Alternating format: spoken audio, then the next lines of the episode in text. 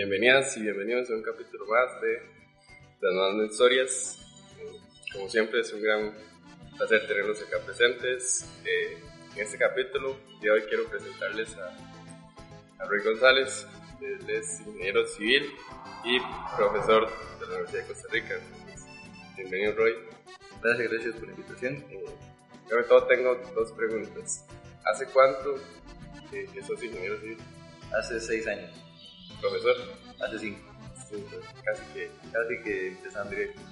Bueno, para comentarles, eh, Roy es profesor mío en la Universidad de Costa Rica en arquitectura, por eso lo conozco. Eh, bueno, como te comentaba Roy, la idea es que nos cuentes dos historias y eh, al final de estas dos historias tal vez quedas como un comentario, reflexión, un consejo a las personas que nos están escuchando. Bueno, eh, en cuanto a la historia, a la historia, digamos, de, de algo que salió bien, fue quitarle el agua a 500.000 personas en un día para poder cambiar una, una única válvula.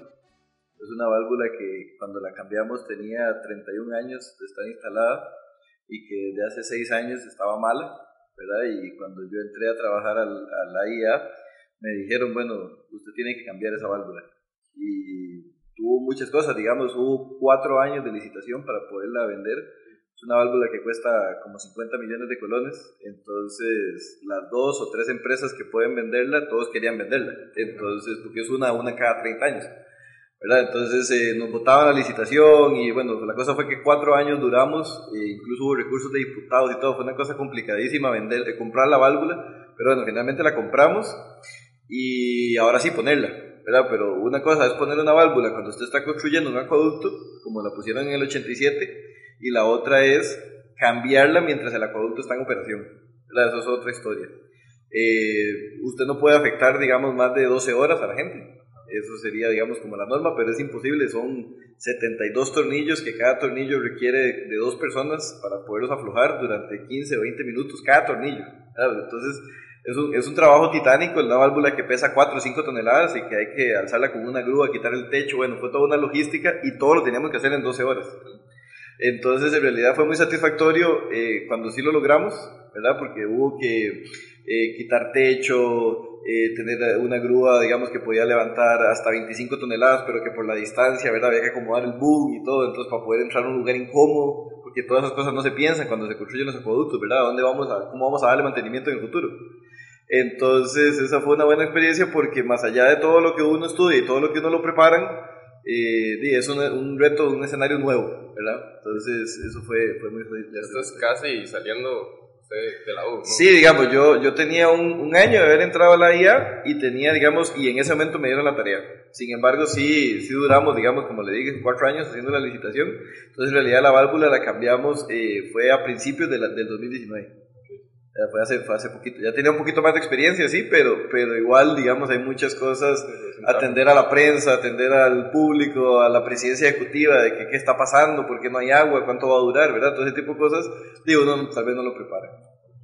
Y, y bueno, tal vez una, eh, todavía, bueno, no, tenemos, tenemos bastante tiempo más para contar de esa experiencia.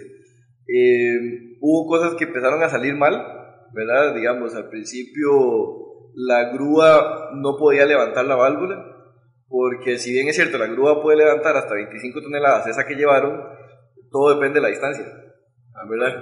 Por el, por el torque, exacto. Entonces el boom estaba tan lejos que no podía. Entonces hubo que rápidamente botar unos árboles, digamos, derramarlos. No lo botamos el tronco, pero sí los tuvimos que derramar para que pudiera entrar la grúa y se acercara más. Entonces, por dicha, digamos, mientras todo esto estaba pasando, estaban aflojando tornillos. Entonces era como una tarea, digamos, que podía tener una holgura de tiempo mientras se aflojaban todos los tornillos. Eh, yo casi me da un infarto porque, digamos, decían, es que todavía no hay, no hay, o sea, no, todavía no podemos mover la válvula porque no tenemos grúa y el proveedor dice que no tiene otra grúa más pequeña, o sea, que ese es el tamaño. Entonces, bueno, aquello fue, fue muy estresante, pero por dicha como teníamos bajo y teníamos, digamos, mucho personal, ese día prácticamente teníamos 25, 30 personas disponibles para cualquier evento, entonces ya nos pusimos a derramar el árbol y, y demás, entonces rápidamente, en menos de una hora pudimos solucionar eso por ese lado. Después, otro tema era que el agua no se iba. Pero una cosa muy interesante es, ahora aprovechando que estamos en racionamientos, la gente cree que, que uno cuando dice voy a quitar el agua la quita en un segundo. Pero no, digamos, el agua viaja a un metro por segundo en la tubería.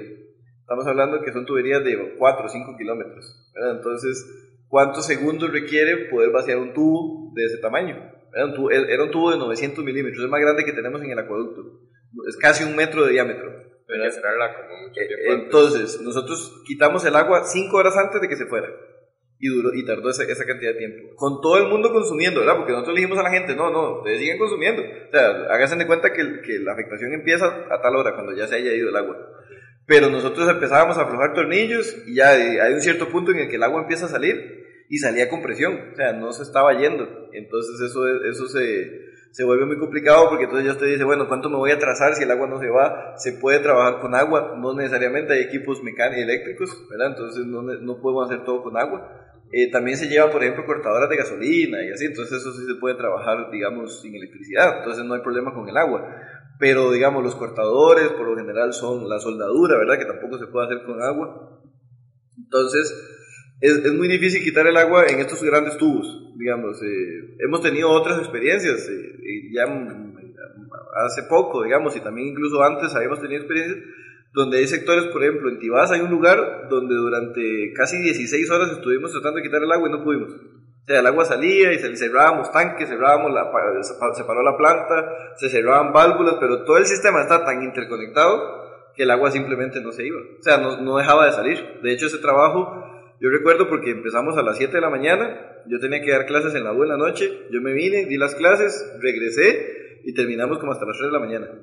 y todavía ahí estábamos. Pero bueno, al final ese tipo de cosillas se fueron presentando, pero, pero se logró cambiar la válvula, ahí está. Es, es todo un, un, orgullo, digamos, para la institución esa válvula, porque ella solo es un único activo que cuesta ahí casi 50 millones de colones, ¿verdad? Y que se encarga de darle agua a medio millón de personas. O sea, tampoco es que es menuda cosa, ¿verdad? Si esa válvula falla, y que ya estaba mal hacía seis años, ¿verdad? Operaba, pero, pero ya tenía sus problemas, obviamente, eran, eh, porque eran unas válvulas que tenían unos empaques de cuero. Entonces, estos empaques de cuero eran la, última tecnología en el año 87, pero tienen un problema, que cada empaque tiene como, como un metro y medio de perímetro. Eh, y más y como un metro de, de, ¿verdad? Una cosa así. Entonces, tenés que, para poder, el cuero necesario para poder hacer eso es, es prácticamente una vaca entera. Entonces, son muy caros, eran muy caros, cada empaque costaba 3, 4 millones de pesos. Solo lo sabía hacer un señor, el señor se murió, entonces pues, después quedó el hijo, pero di, cobraba lo que quería porque era solo él, o sea, era, una, era un oferente único. Entonces, la, la, mejor solución era cambiar la válvula. La válvula que se puso ahora es una válvula mucho más tecnológica, eh, los empaques son de, de, neopreno, entonces en cualquier lado se consigue el neopreno y se compra y se corta, o sea, lo puede hacer uno. Entonces, en realidad fue, fue un, un trabajo bien, bien interesante. Sí, sí, sí, eso en realidad salió bien y estamos, estamos contentos, digamos, de, de haber hecho ese trabajo. ¿Se le tocó como coordinar todo? Sí, sí, digamos, este, mi jefatura, eh, nosotros trabajamos en la dirección de operación y control, entonces es la que opera en vivo el acueducto. Entonces, digamos, está el director, pero yo soy como el encargado de toda la operación, el coordinador. Y entonces en realidad sí me toca, digamos, coordinar, me toca la licitación, la compra, el manejo del personal, eh, todo, o sea, prácticamente, digamos, todas las, atender a la prensa, eh, hacer los informes después de que hicimos el trabajo, entonces sí fue un trabajo, digamos, muy, muy interesante. Y bueno, la, la, la, experiencia, digamos, no tan grata, eh, ahorita mismo, digamos, eh, voy a hablar de, de, de la experiencia en la universidad, pero ahorita no, eh, no, no, es grata la situación que tiene la IA, donde lo que tenemos es un problema de falta de agua, ¿verdad? se hace todo lo posible, pero como decimos en mi departamento, y nosotros somos los que barremos, si no hay escoba, ¿cómo barro? ¿verdad? Yo tengo que distribuir el agua, pero si no hay agua suficiente, ¿cómo la distribuyo? Alguien se tiene que quedar sin agua. ¿Verdad? Y, y, en un acueducto, lamentablemente, la gente cree que es que hoy va a ser una cuadra, la mañana la otra, la mañana la pasada. ¿Para qué? Para que todo sea igual, pero no, los acueductos no funcionan así. Son un sistema, digamos, de topografía y, y la parte baja tiene agua y la parte alta no. O sea, eso es muy, muy, muy sencillo de, de, de, entenderlo, pero muy difícil desde la parte social. Sí, el problema es que las personas se meten a vivir en cualquier lugar y, y que por ley, norma, exigen. Hay, hay que darles agua. De bueno, hecho, derecho, hay, hay un lugar en, en, en en Chalajuelita y Escazú que se necesitan seis bombeos para poder llevar el agua, porque viven tan, tan al sur, que es tan alto, digamos, en las montañas de Escazú, y, se metieron de mala manera y después ganaron un recurso de amparo porque todo el mundo tiene que tener agua y eso implica seis bombeos para la situación, o sea, es una locura. Pero bueno, eso, eso ya sería, digamos, un osito de otro cuento, dijo, dijo mi jefe. Eh, el problema que te eh, quería contar, digamos, de la situación no tan grata fue con un estudiante de un curso que yo doy en la carrera de Ingeniería Civil que se llama Diseño y Análisis Gráfico. Es un curso de que tiene, digamos, ciertas cosas de dibujo técnico, pero es mucho más allá que dibujo técnico. Es un curso que históricamente en la carrera ha sido muy complicado, ¿verdad? Tiene, tenía promociones de dos, tres estudiantes de grupos de 30, digamos, eso era en los años 70 y conforme ha pasado el tiempo, bueno, la, la tecnología ha mejorado, después vino la, el AutoCAD, entonces la gente, digamos, puede tener tal vez una visión un poco más tridimensional de las cosas al verlo tal vez en una máquina, pero bueno, el curso sigue siendo un curso a mano y que lleva un laboratorio de AutoCAD y, actualmente también de Revit, porque, digamos, la idea es que va más allá que solo dibujar digamos, tiene que entender de perspectivas, tiene que entender, y, tiene una buena parte de geometría analítica. Entonces, en realidad, digamos, el curso se las trae. Es un curso que es difícil. ¿Qué, qué me pasó un semestre? Llegó un estudiante, nosotros somos tres profesores, y entonces hubo un profesor que se enfermó y, me, y yo fui a la clase. Desde que yo entré había un estudiante ahí que estaba muy atento, digamos, a lo que yo decía, qué sé yo, lo vi muy participativo en esa clase. Al día siguiente era mi clase, veo que llega ese estudiante y me dice, profesor, mire, la verdad es que yo no me sentía a gusto con el profesor, habían pasado unas dos o tres semanas, no me sentía a gusto con el profesor que me estaba dando la clase y, me gustó mucho su clase, entonces voy a venir a su clase. Yo le dije, bueno, eh, obviamente eso no es tan así tan fácil porque usted está matriculado con el otro profesor. Sin embargo, es un curso colegiado, los tres profesores nos llevamos muy bien, o sea, de verdad hacemos el mismo curso, aplicamos el mismo examen, eh, de hecho cada uno propone una parte del examen, o sea, la cosa es que es un, curso muy, muy, de verdad lo que, lo que se llama colegiado, entonces nosotros en alguna ocasión, porque algún estudiante tiene un problema con el horario, qué sé yo, trabaja, lo que sea, hemos cambiado estudiantes, simplemente la nota la reporta el profesor que corresponde. Eso ha pasado, claro. Eso ha pasado, por supuesto, y no, no, iba a ser la primera vez, entonces yo le dije, voy a consultarle a mi colega, pero yo sabía que iba a poder. Entonces yo le dije, a la siguiente clase ya le dije, sí, usted puede venir conmigo. Bueno, llegó un par de clases y me dice, profesor, no, es que yo siento que el curso está muy difícil. Me dice un día antes de clases, yo creo que yo lo voy a retirar. Pero yo quiero que usted me permita venir todo este semestre de oyente, ¿verdad? Yo me pongo, o sea, veo la materia, pero no la estoy llevando, o sea, no me va a quedar registro en, el, en, en la U, y el siguiente semestre yo lo matriculo con usted. Yo le dije, no, mire, eh, joven, no me parece que sea prudente que usted haga eso, se va a atrasar, eh, el curso sí es difícil, pero se puede llevar, digamos, eh, póngale ganas, no sé, dudas, venga ahora a consulta, lo que sea. No, bro, la verdad es que ya lo retiré. Ah, bueno, entonces hubiera empezado por decirme eso, ¿verdad? No me eche todo el cuento. La cosa es que entonces ya lo había retirado y yo le dije, sí, venga, venga de oyente. O sea, por mí no hay problema, digamos. Usted puede venir, yo lo voy a atender. Es más, si quiere, venga, haga el examen, primer error eh, yo le dije, venga, haga el examen, yo se lo entrego, usted lo resuelve, yo se lo reviso, es más, se lo, le doy lo que usted se hubiera sacado y, así tiene, digamos, para el siguiente semestre. Resulta que empezó a venir, eso sí, yo le dije, si usted deja de venir, eh, es su responsabilidad, porque al final usted no tiene un, vínculo conmigo, digamos, y yo sé que usted va a dejar de venir porque no hay un compromiso, o sea, no, no, hay, no hay nada que efectivamente dejó llegar. Claro, dejó de llegar después del primer examen. En el primer examen yo se lo di, llegó a la clase, estaba el hombre como un tomate rojo de lo estresado que estaba. Le fue malísimo, o sea, en ese examen se hubiera sacado un 20, una cosa así, o sea, muy mal le fue. Y ya después dejó de llegar. Bueno, resulta que entonces por allá se incorporó casi al final, como dos semanas antes. Dijo, no, profe, por lo menos para ver el final. Bueno, yo estaba medio cansado, yo le dije, sí, está bien. Y entonces en eso ya ahí volvió a hacer el examen final, le volvió a ir muy mal y ya, dejó, yo, yo dije, bueno, ya, eso fue un diciembre, entonces el siguiente semestre era hasta marzo, ¿verdad? Entonces había un tiempo ahí para que el hombre se despejara y qué sé yo. La cosa es que empezamos clases en marzo y efectivamente estaba matriculado conmigo. Yo dije, bueno, hey, vamos a ver cómo nos va. Siempre hay de todo, hay, ¿verdad? Y entonces, porque el estudiante era muy intenso. O sea, él, tenía ese, ese problema que era muy intenso eh, socialmente le costaba, digamos, sus compañeros realmente lo, rechazaban, digamos, eh, yo, yo, yo, les decía de vez en cuando a los compañeros, a ver, a ver, bájenle un toque porque, digamos, yo notaba que, que había un rechazo hacia él, pero bueno, es difícil la universidad también en ese sentido para los estudiantes.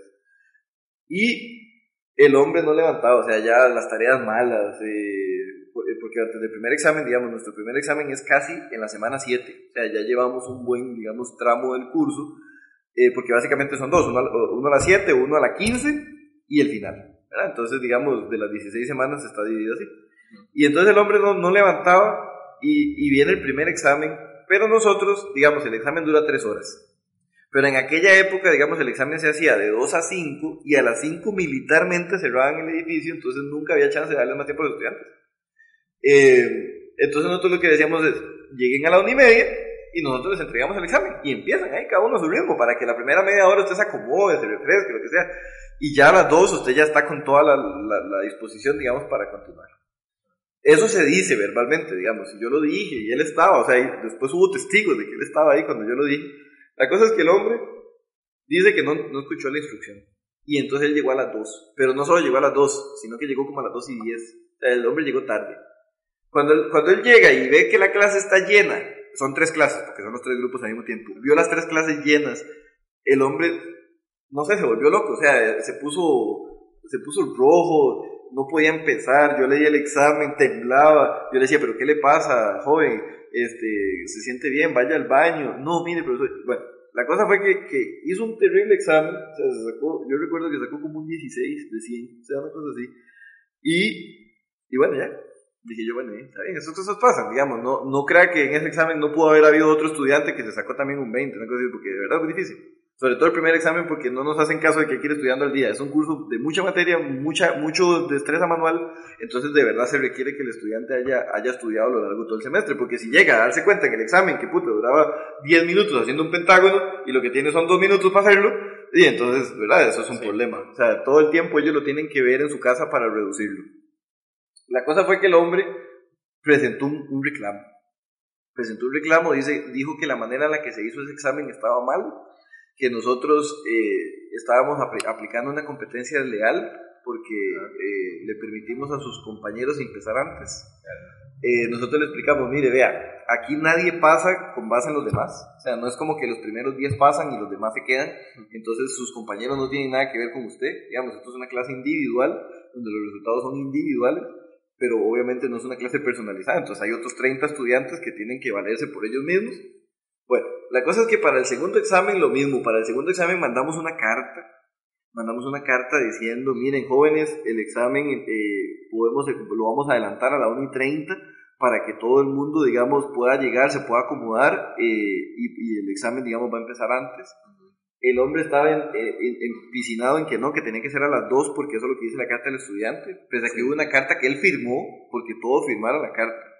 La cosa fue que él llegó a la una y media con su madre y con su hermano digamos, su hermano también tenía ciertos problemas, sobre todo, él también tenía unos problemas como de motora, pero yo en algún momento le había dicho que si él tenía una, si él había ido al CASE, digamos, si tenía algún tipo de ecuación, no, él dijo que no, que él estaba perfectamente bien. Llegó la mamá y aquello fue un espectáculo, nos gritaron, eh, bueno, ¿cómo sería que tuvo que venir la seguridad de la UCR a retirarlos?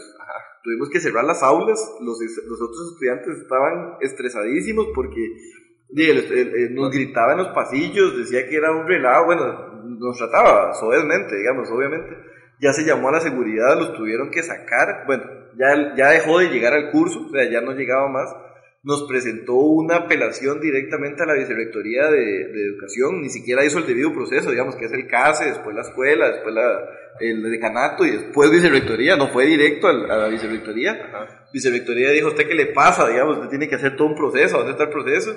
Bueno, la, la, la cosa fue que, que, que el, estudiante, digamos, bueno, vicerrectoría lo bajó a la primera instancia, el CASE habló con nosotros, se dio cuenta que no había nada anómalo, eh, igual él insistió, lo pasó a la escuela, la escuela hizo un, hizo un comité para evaluar el curso, a ver qué estábamos haciendo, se eh, trajeron profesores de otras universidades, vino un profesor de tecnológico, porque él decía que la prueba era imposible de realizar, digamos, que no había, vino un profesor de tecnológico que dio el curso en el pasado, de Marco Tapia, eh, trabaja con el ICE, siempre muy bueno, muy bueno, dijo que más bien el examen estaba muy fácil en comparación a lo que él hacía cuando él era profesor del curso. Bueno, la cosa es que nosotros, cada instancia nos fue librando de la responsabilidad y el deseo último del joven era que había que pasarlo del curso. O sea, esa era, esa era, y, y que cómo había que pasarlo, con el laboratorio. Que él había hecho el laboratorio, el hombre se ha sacado como un 90 en el laboratorio, que eso tenía que ser la nota final del curso. Y la escuela y la universidad, usted sabe que la universidad no, no, no, tampoco es más en ese sentido, digamos, no va a hacer pasar a un estudiante que no se merezca pasar, digamos, la universidad tiene un estatus, tiene un, un, nivel de exigencia, Y es muy clara con eso, digamos, si el profesor no está haciendo nada indebido, si yo no lo estoy tratando mal, si no lo estoy eh, denigrando, si no lo estoy, eh, o sea, yo no le, yo no, no fue que le di el examen incompleto para que lo pudiera hacer mal. entonces en realidad la universidad dijo, no, mire joven, usted está equivocado. Eh, la, la cosa fue, digamos que ya perdió el caso él, fue suspendido, digamos, de ese curso, o sea, le dijeron, usted lo probó, le dieron un año para que él matriculara, qué sé yo. La cosa fue que yo un día pregunté en la escuela que qué había pasado con ese estudiante, se salió de la universidad, o sea, llegó a ese punto. Pero, ¿por qué fue una situación tan, fea para mí? Porque, bueno, yo tuve que ir a que me entrevistara un psicólogo, porque, eh, digamos, era una cosa de que, de que teníamos que hacer, tenían que hacer todo un perfil mío para ver si yo estaba de alguna manera lastimando a los estudiantes. Bueno, la cosa fue que no. Y el mismo psicólogo al final, cuando dio el veredicto, dijo que no, que yo no estaba haciendo nada malo y que el estudiante había, eh, tenía ciertas, digamos, eh, enfermedades psicológicas y que una de las enfermedades psicológicas que tenía era un trastorno donde él desarrolló un complejo de paternidad hacia mí, ¿verdad? Entonces el estudiante, digamos, él, él, tenía, él era carente de una figura paterna, entonces parece que era recurrente que él, digamos, buscara figuras paternas. Y todo lo, lo malo que pasó, según el psicólogo, de la U es que yo lo, lo, decepcioné. Yo lo decepcioné porque yo no le di un buen cuido, digamos, yo no le di un buen cuido cuando él eh, necesitó de mí, que fue en el examen. Y entonces el hombre, digamos, se, trastornó, se volvió loco, o sea, literalmente eso era lo que estaba, prácticamente. Y entonces él ya todo, digamos, era contra mí. O sea, ya ni siquiera era contra el curso. Digamos, eso fue, eso fue el veredicto del psicólogo, o sea, que, que él sufrió un trastorno. Y habían cosas que uno tenía que haberse dado cuenta. Yo tenía que darme cuenta, pero yo no podía hacer nada, digamos. Cuando la clase se terminaba, él me seguía hasta que yo me subía al carro. Yo le decía, bueno, hasta luego. Yo le decía en el, en el pórtico, eh, era cuando la ingeniería era en el edificio viejo, entonces el parqueo estaba a la par. Entonces él, yo en el pórtico, habían dos o tres estudiantes, digamos, que estaban ahí. Yo me despedía a todos y yo trataba de irme al carro y él venía ahí conmigo. Y yo decía, Dios mío, bueno, eh, no me haga nada. Y yo me subía al, yo me subía al carro y ya yo me iba y él se quedaba ahí parado yo decía, bueno, eh, qué, qué, extraña actitud, pero, pero de todo hay, digamos, y yo no lo voy a, no le voy a tratar mal, digamos, porque él me quiere acompañar, digamos, no está haciendo nada malo. Después, yo decía, no, tenga, lléveme el bulto, o sea, porque la carpeta donde van los instrumentos, ¿verdad? Yo llevaba mi maletín, pero además nosotros llevamos un montón de reglas y un montón de cosas que se ocupan para la clase, entonces yo decía, ayúdeme, y ya llegábamos al carro, y él lo guardaba, y ya se iba. Pero bueno, la cosa es que fue una situación, digamos, muy atípica, nunca se me volvió a presentar, fue apenas en mi segundo año como profesor, entonces, digamos, me agarró tal vez sin un poco de experiencia, y ahora soy, trato de ser un poco más eh, riguroso, que todo esté en la carta del estudiante, ya el examen oficialmente ahora es a la una, ahora es de una a cuatro, digamos, si, si se requiere un tiempo extra se les puede dar, pero tratamos de que no, para que nadie pueda alegar, digamos, de que hay... Eh, una desventaja, digamos, con respecto a sus, a sus compañeros.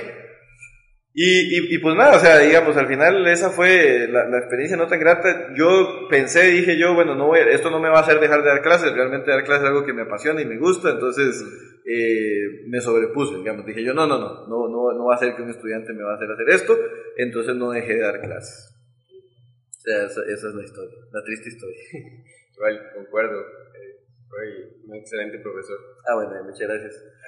Y, y, bueno, como reflexión para los futuros, para los futuros profesionales, digamos, que salgan de esta escuela o de cualquier otra escuela que nos puedan estar escuchando, eh, sepan que la universidad, digamos, es un, es un lugar donde a usted le dan todas las herramientas que necesita para iniciar, ¿verdad? Pero una vez que ya usted está en el ejercicio profesional, usted no sabe el reto que va a venir, afrontenlo con ganas, digamos, sepan que ustedes ya tienen un, un brebaje grandísimo de, herramientas, uno no se da tal vez cuenta, pero todo lo que en esta universidad se les enseña de alguna u otra manera les puede funcionar. No significa que eso sea todo, ¿verdad? Obviamente hay muchas cosas que se aprenden de la experiencia.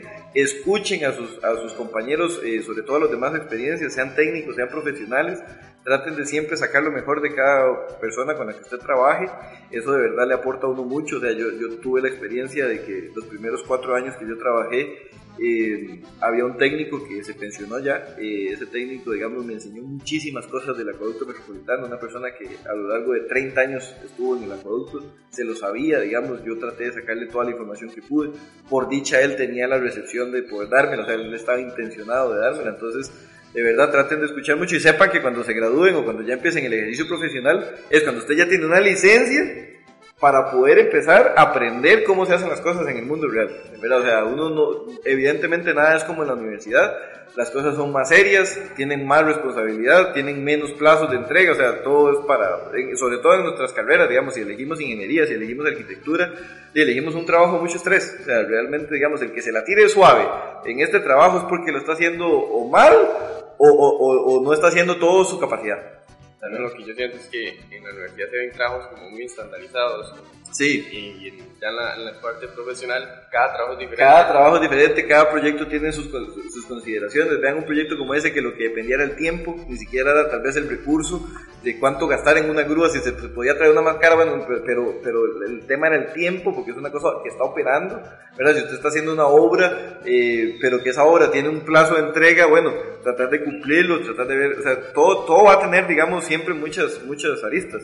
Y en el caso de la, de la docencia, eh, mi conclusión es que, que cada estudiante, digamos, tiene, tiene sus características, digamos, que uno tiene que tratar de entenderlas, pero que ustedes como estudiantes también sepan que uno cuando está en la universidad, en realidad uno está también por su cuenta, ¿verdad? O sea, trate de sacar usted lo mejor como estudiante, aprovechar las clases, aprovechar a sus profesores, sus profesores por lo general pueden tener experiencia, pueden tener conocimiento, digamos, que le puedan transmitir, trate de no ser ocioso, digamos, porque al final todo este tiempo, digamos, una cosa era el colegio cuando usted podía pasar apenas, pero aquí usted está aprendiendo lo que le gusta hacer en teoría, ¿verdad? Entonces, el, el consejo, la recomendación podría ser, digamos, que usted trate de sacar lo mejor de cada curso. Claro, buenísimo. Eh, muchas gracias. Entonces estamos con este capítulo. Muchísimas gracias Roy por el tiempo y no, espacio. Bueno, eh, nos vemos próximamente.